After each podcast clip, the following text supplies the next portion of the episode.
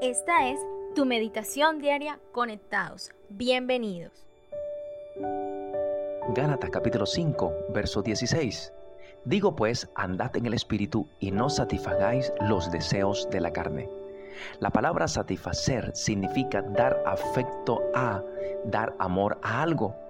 O sea que si tú quieres agradar a Dios, no puedes satisfacer, no puedes darle afecto, no puedes amar a tu carne, porque tu carne se opone a todo lo que tiene que ver con Dios, a todo lo espiritual.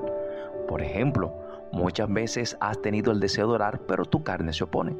Porque a tu carne no le gusta la oración, no le gusta alabar, no le gusta leer la Biblia, no le gusta adorar, no le gusta nada de lo que tiene que ver con lo espiritual.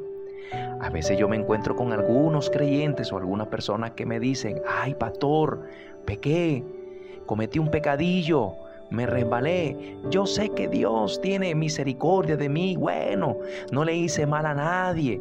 ¿Sabe cómo se llama eso? Se llama darle licencia o afecto a la carne.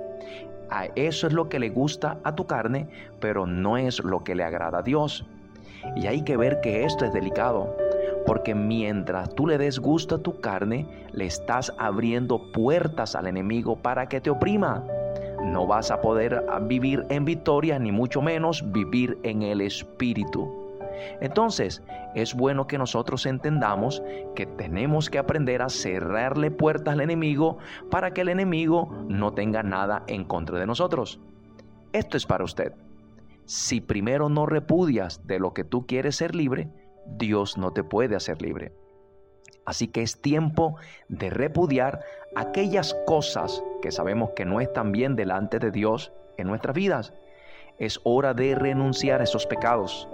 Es hora de renunciar a esas justificaciones, a esas excusas que siempre presenta cuando tú eres confrontado con tus debilidades.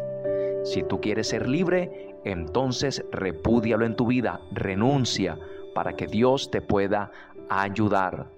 Así que la decisión es tuya. Ya no juegues con esos malos pensamientos ni consientas tu carne para que el enemigo no tenga algo contra ti. Al contrario, vive una vida rendida al Señor y tus pensamientos sean pensamientos dirigidos por la palabra de Dios para que el Señor te ayude a vivir días de victoria y días de bendición. Yo sé que lo que viene es mejor que lo que tienes. Así que es tiempo de vivir una vida crucificada para el Señor, es decir, rendida a los pies de Jesús. Y recuerda siempre, sigue conectado con Dios y también con nosotros.